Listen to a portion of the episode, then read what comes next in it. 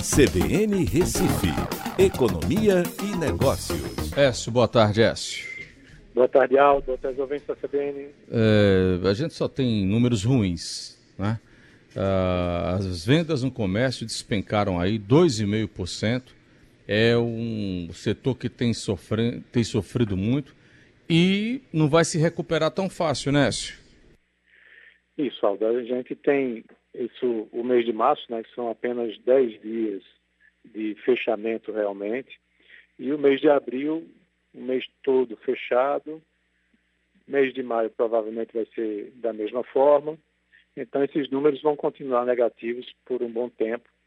É, acho que semana que vem a gente está tendo a divulgação do PIB do primeiro trimestre, que vai ser também é, no campo negativo, certo? E a queda só não foi maior porque você tem é um setor praticamente que ajudou.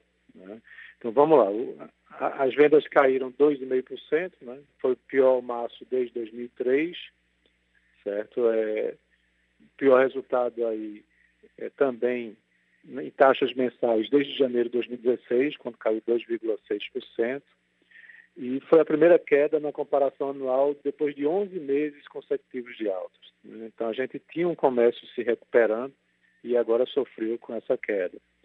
É, por setores, como eu estava dizendo, um setor é, ajudou para que não caísse tanto. Foi o setor justamente de supermercados, hipermercados, produtos alimentícios e bebidas, que subiu 14,6%. A parte também de artigos farmacêuticos, perfumaria e cosméticos subiu 1,3%. Tá? Foram os setores que ajudaram para que não caísse ainda mais. Mas quando você vai nos setores mais críticos, aí você tem tecidos, vestuário calçados com uma queda impressionante de 42%, né? livros, jornais e revistas 36%, artigos de uso pessoal, outros artigos, né? 27%, móveis e eletrodomésticos 25%. E quando você olha o varejo ampliado, que aí inclui veículos e material de construção, aí a queda é bem bruta, porque você tem veículos, motos com a queda de 36% e material de construção com 17%.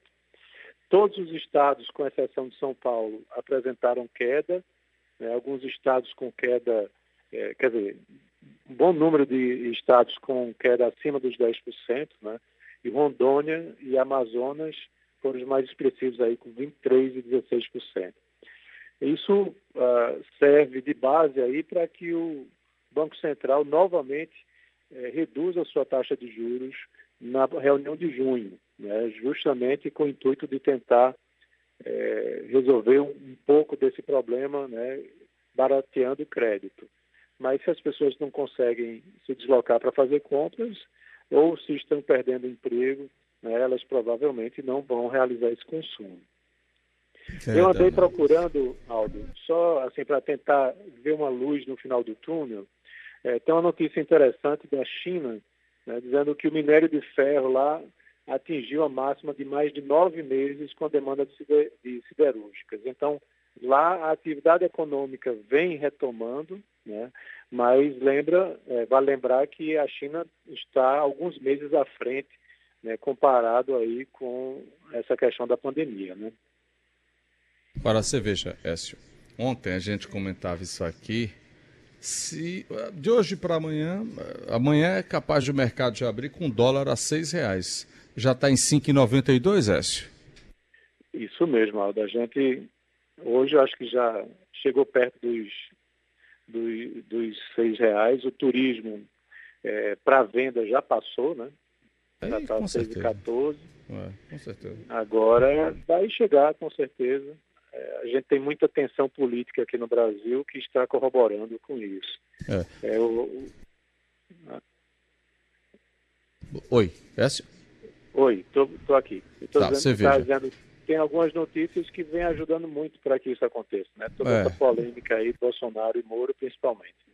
É. Ah, você imagina, isso é uma loucura, se 5,90 o, dólar, o euro já está 6,40. Você vai para casa de câmbio, é quase 7 reais, é 6,60, sei lá, coisa assim. Né? Mas você imagina que a, basta, é, bastam as notícias de hoje à noite para a gente abrir amanhã com o dólar lá em cima e não se sabe o que, é vai acontecer daqui para frente. Écio Costa, obrigado, Écio. Até, até amanhã. Um abraço a todos, até amanhã.